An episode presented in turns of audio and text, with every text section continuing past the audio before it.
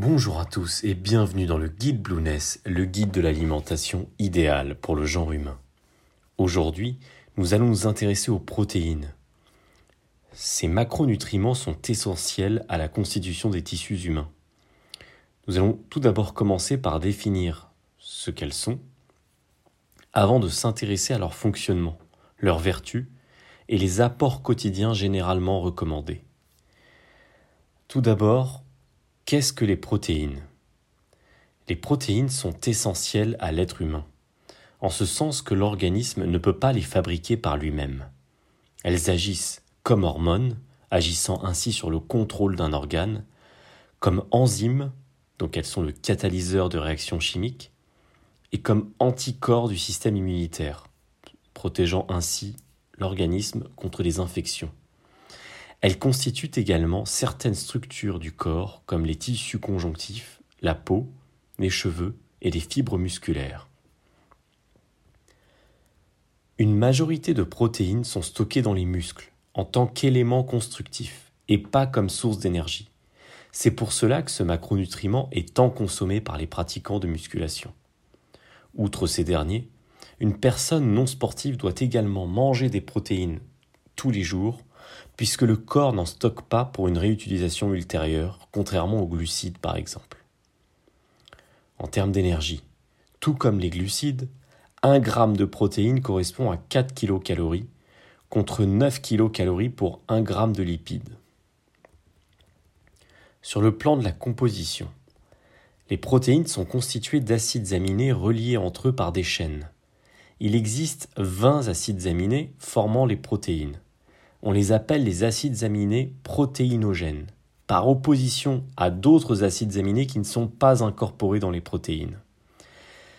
Une partie de ces acides aminés, donc protéinogènes, sont essentiels car le corps ne peut pas les synthétiser lui-même.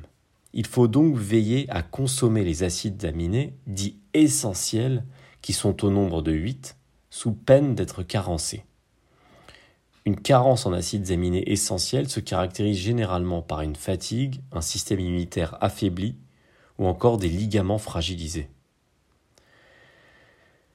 Dans les huit acides aminés essentiels, on retrouve notamment la leucine, l'isoleucine, la valine, la lysine, la méthionine, la tréonine, le tryptophane et la phénylalanine. Ces huit acides aminés essentiels doivent impérativement être apportés par l'alimentation, car l'organisme ne sait pas les synthétiser par lui-même à partir d'autres nutriments. Par ailleurs, on trouve également l'histine et l'arginine qui sont considérés, comme semi-essentiels. Ils sont notamment indispensables chez le nourrisson. Enfin, il y a les 10 acides aminés non essentiels, ce qui signifie non pas qu'ils sont moins importants que les acides aminés essentiels, mais que l'organisme peut les synthétiser à partir d'autres nutriments. Dans le groupe des acides aminés non essentiels, on retrouve l'alanine, l'asparagine, l'acide asparaginique, la cystéine, la glutamine, les acides glutamiques, la glycine, la proline, la serine et la tyrosine. En termes d'apport recommandé en protéines, les besoins concrets diffèrent d'une personne à l'autre. La proportion en acides aminés semi-essentiels ou non essentiels que fabrique le corps ou qu'il devrait fabriquer dépend de divers facteurs. Selon l'âge, les contraintes physiques et intellectuelles, l'organisme aura besoin de quantités variables d'acides aminés pour rester performant et en bonne santé. L'Agence nationale de sécurité sanitaire de l'alimentation, l'organisme public qui a pour mission principale d'évaluer les risques sanitaires dans les domaines de l'alimentation, de l'environnement et du travail, recommande de consommer quotidiennement 0,8 g par kilo de poids de, corps, ce qui représente environ 60 g par jour pour une personne de 75 kg. Par exemple, 100 g de viande blanche contiennent généralement 20 à 25 g de protéines. On peut également prendre l'exemple de 3 œufs qui correspondent à environ 20 grammes de protéines. Chez les sportifs, l'apport quotidien en protéines est généralement de 1,3 g par kilo de poids de corps pour les sports d'endurance et jusqu'à 1,7 g par kilo de poids, corporel pour les sports de force. Et pour la musculation, on parle généralement de 1,8 à 2,5 g par kilo de poids de corps. Les adultes en bonne santé peuvent consommer sans danger jusqu'à 25% de leurs calories sous, forme de protéines. D'ailleurs, en France, les individus consomment en moyenne environ 17% de leurs calories sous forme de protéines. Par ailleurs, il faut rappeler que le corps ne sait pas stocker les protéines. Il faut donc veiller à consommer suffisamment de protéines tous les jours et qui contiennent au moins l'ensemble des 8 acides aminés essentiels.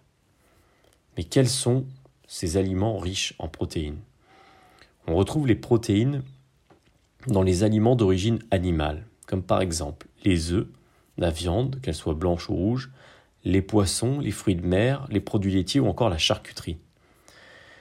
On retrouve également des protéines d'origine végétale. Les nutriments végétaux riches en protéines constituent une source alimentaire plutôt qualitative car ces nutriments présentent beaucoup de bienfaits, outre le rapport en protéines. Parmi ces nutriments, on trouve notamment les pois chiches, les lentilles, plus ou moins toutes les autres légumineuses, les arachides, les noix, les graines, et dans une autre mesure, le tofu ou encore le soja, qui suscite tout de même la polémique. Nous y reviendrons plus tard dans le guide. Enfin, on retrouve des protéines, dans une moindre mesure, dans les céréales, comme le blé, le riz, l'avoine et le seigle. Dans le cas d'une alimentation justement végétarienne, il serait judicieux d'ailleurs de prendre en compte le concept de complémentarité des protéines.